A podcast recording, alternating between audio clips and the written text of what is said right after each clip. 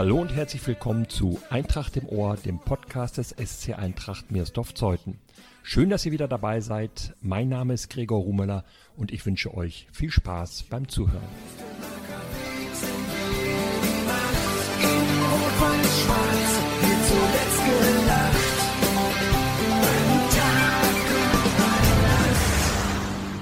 Es ist eine sehr ungewöhnliche Saison, die sich 2021 zum 50. Male jährt.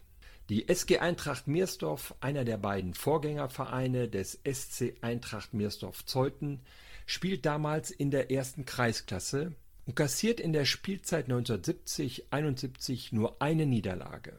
Sie bleibt 19 Spiele in Folge ungeschlagen, sicher eine der längsten Erfolgsserien der Vereinsgeschichte.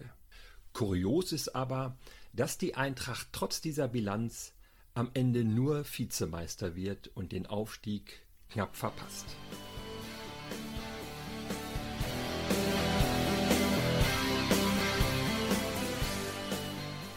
Einer, der damals ganz nah dran ist, ist Klaus Naguszewski.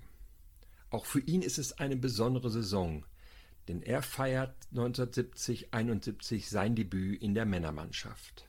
Klaus ist ein echtes Kind der Eintracht, wie er selber erzählt. Ja, mit zehn Jahren habe ich angefangen. Das war dann Schülermannschaft von zehn, achte bis, was so alles kam, bis 14 Jahre. Von 14 bis 16 war dann der Jugendbereich, nannte sich das. Und äh, 16 bis 18 Jahre dann die Junior, äh, Junioren, was jetzt die A-Junior noch ist. Klaus Naguszewski ist offensichtlich ein großes Talent, denn obwohl er sich noch im Juniorenalter befindet, darf er bereits bei den Männern mitspielen. 70 war ich 17 Jahre, ja.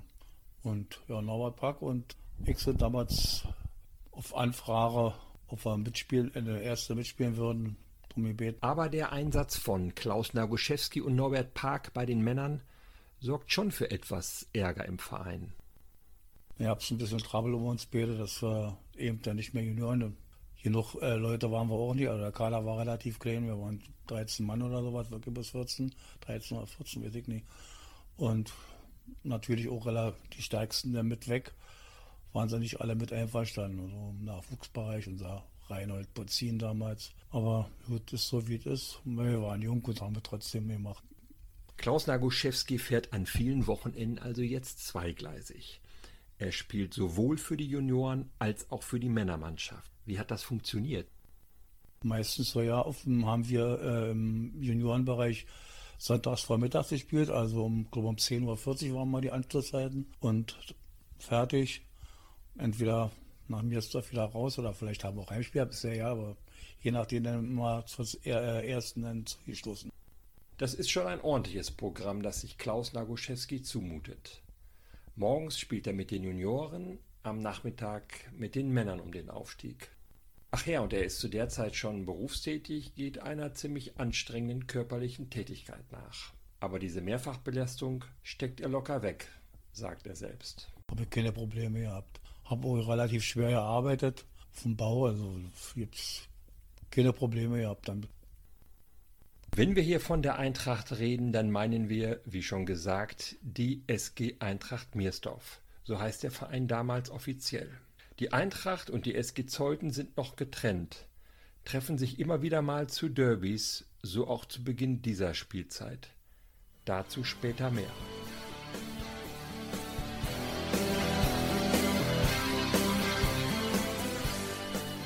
Die Eintracht geht übrigens als Absteiger in die Saison 1970-71. Sie hat ein Jahr hinter sich, das mit desaströs fast noch freundlich umschrieben ist. Sie spielt in der Bezirksklasse und steigt am Ende als Tabellenletzter ab. Die katastrophale Bilanz 15 zu 53 Punkte und 35 zu 110 Tore.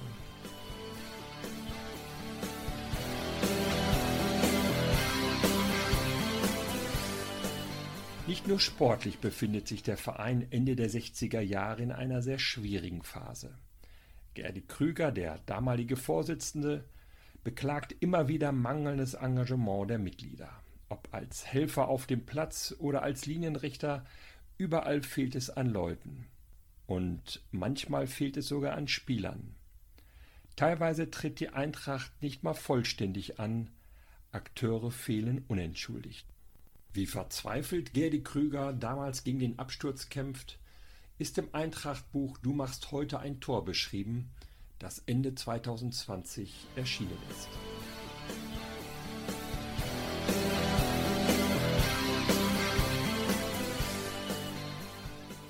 Aber die Krise hat auch eine positive Seite. Junge Spieler kommen nach vorne. Hansi Exner, heute zweiter Vorsitzender, ist einer davon. Ein anderer ist Klaus Nagoschewski. Mit ihm blicken wir mal auf das Sportgelände am Wüstemarker Weg, so wie es vor 50 Jahren aussieht. Na, klein und öde, wie zu der Zeit üblich war. Kleine, kleine Kabinen und kleiner Aufenthaltsraum und ein Waschraum mit nicht mal mit warmem Wasser, sondern also mit Kaltwasser. Also das habe ich noch so in Erinnerung in den 60er, 70er Jahren. Und wo wurde das Bierchen getrunken, das damals vielleicht mehr als heute fester Bestandteil des Vereinslebens ist? In der Mühle war das so, ja. Jank und Jebe. Aber wenn wir auswärts spielen, wo wir in Berlin dann waren, sind wir auch öfter mal bei Heinz Kluge in der nach Vereinsgaststätte von der SG Zeuthen. Die Mühle ist übrigens heute das griechische Restaurant in Meersdorf. Die Vereinsgaststätte, von der Klaus spricht, ist das Café Langner, das in der Parkstraße steht, mittlerweile aber abgerissen ist. Heine Kluge, der Wirt, ist von Hause aus eigentlich ein Eintrachtler, aber das Café Langner ist nun mal die Vereinskneipe der SG Zeuthen. Manchmal trinken dort aber auch die Meersdorfer ihr Bier, da muss es zu herrlichen Fußballdiskussionen gekommen sein. Oder, Klaus Nagoschewski? Unweigerlich, ja. Es hat so stattgefunden, ja. Wurde gelästert und Spaß gemacht, ja. Sollten die Meersdorfer am Abend des 19. August ins Café Langner einkehren, dürfte es nicht so spaßig für sie geworden sein. Denn da fliegen sie in der ersten Runde des FDGP-Pokals raus, ausgerechnet gegen den Ortsrivalen SG Zeuthen. Drei Tage zuvor trennen sich beide Mannschaften 3 zu 3 nach Verlängerung, Elfmeterschießen gibt es damals doch nicht. Es kommt zu einem Wiederholungsspiel. Ist ja auch kein Problem. Die Mannschaften haben es nicht weit. 1 zu 3 verliert die Eintracht. Hilmar Wilde bringt die Meersdorfer in Führung, aber Zeuthen dreht durch einen Doppelpack von Michael Raguse und einem Treffer von Juste Soligar die Partie.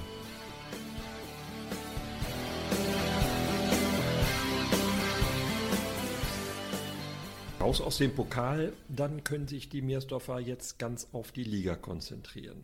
Am 13. September startet der Absteiger in die Liga mit einem 2 zu 1 gegen die SG Grün-Weiß Baumschulenweg. Auffällig ist, dass sich nur 60 Zuschauer bei dieser Begegnung am Wüstemarker Weg einfinden. Das ist sehr, sehr wenig für Meersdorfer Verhältnisse und wohl eine Folge der schlimmen Abstiegssaison. So viel sei verraten, die Mannschaft holt sich die Zuneigung ihrer Fans zurück. Später kommt sie regelmäßig wieder auf dreistellige Zuschauerzahlen. Im Derby gegen Schulzendorf sind es sogar 500. Was so ein Startsieg doch ausmachen kann. Die Eintracht ist gleich vorne dabei und nach acht Spielen sogar Tabellenführer mit 14 zu 2 Punkten. Damals gibt es noch zwei Punkte für einen Sieg. Eigentlich ist der Wiederaufstieg nicht sofort angepeilt, aber wenn man schon mal dabei ist, alles in Grund und Boden zu siegen, Warum eigentlich nicht?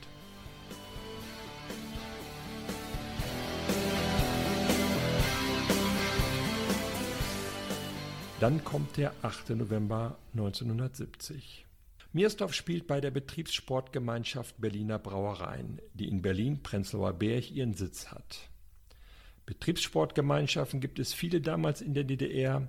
Sie sind von sogenannten Trägerbetrieben unterstützte Sportgemeinschaften. In der ersten Kreisklasse, in der die Eintracht spielt, gehört zum Beispiel die BSG Traktor Rago dazu, unterstützt von einem landwirtschaftlichen Betrieb.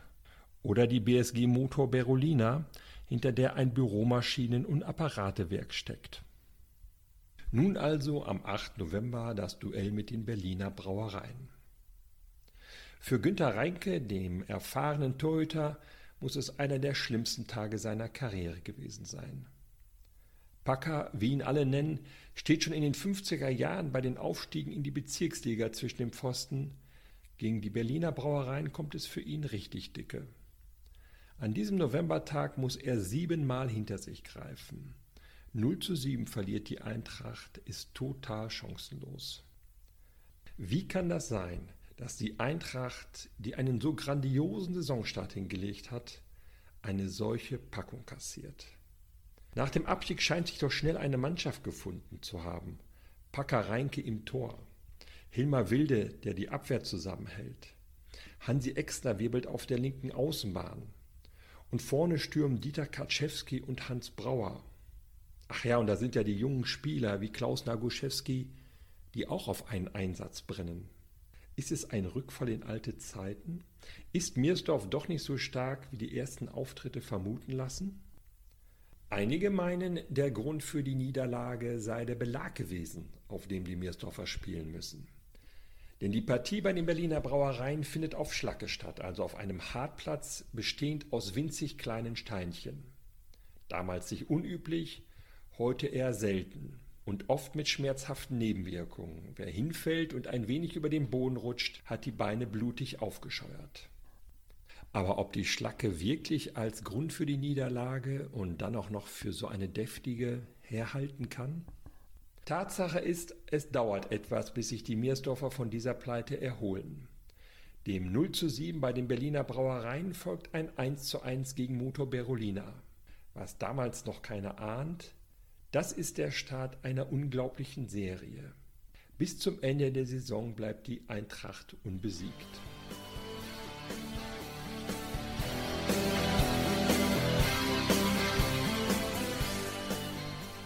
Sechs Tage später reicht es gegen IHB Berlin zwar wieder nur zu einem 1 zu 1, IHB steht für Ingenieur Hochbau, aber in dieser Begegnung feiert Klaus Naguszewski sein Debüt in der Männermannschaft. In der 67. Minute wird er eingewechselt. Übrigens acht Minuten nach dem Ausgleich von Dieter Kaczewski und zwei Minuten nach dem Platzverweis für Torjäger Hans Brauer. Ist dieses Debüt jetzt ein besonderer Moment in seiner Karriere? Naja, Klaus drückt es so aus. Ja, hat man sich doch schon geehrt gefühlt, muss man sagen. Ja, aber ansonsten was Besonderes hat man hingenommen. Man war relativ gut, sag ich mal. Und wir haben uns ja mit Norbert Packecke gut verstanden im Spiel und war schon interessant und hat auch Spaß gemacht. Von nun an kommt Klaus Nagoszewski also regelmäßig zum Einsatz, was kein Wunder ist, denn der junge Stürmer ist sehr beweglich.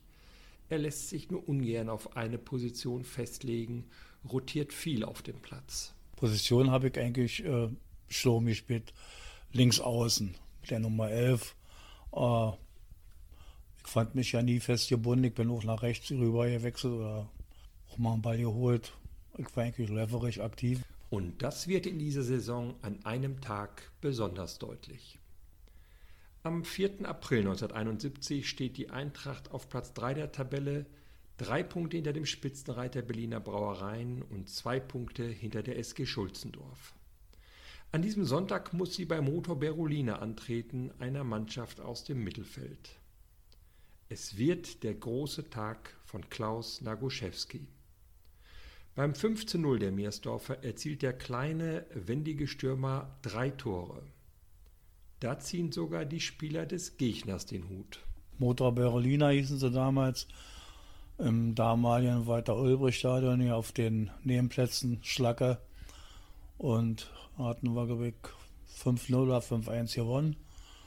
Und beim Runtergehen, mein Gegenspieler, ich war relativ klein mit meiner 1,70, und er ein ganz schöner Hühner. Und beim Runtergehen hat er mir auf die Schulter geklopft und gesagt, das hast du aber gut gemacht, Kleiner, warst heute der beste Mann. Doch ein bisschen Brust raus und Kopf nach oben. Also, da fühlt man sich schon geehrt, wenn man so ein Lob von seinen Gegenspieler kriegt. Hansi Exner und Dieter Kaczewski steuern die beiden weiteren Treffer bei. Ach ja, was lernen wir noch aus diesem Sieg? Die Miersdorfer können auch auf Schlacke gewinnen.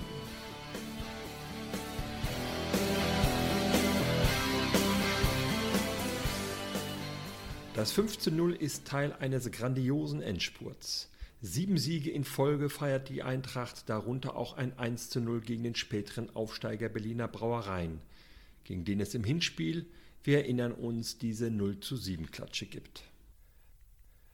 Die SG Eintracht Meersdorf wird mit nur einem Punkt Rückstand Vizemeister. Sie kassiert übrigens ihre nächste Niederlage erst am 14. November 1971, bleibt also in der Liga über ein Jahr lang ungeschlagen.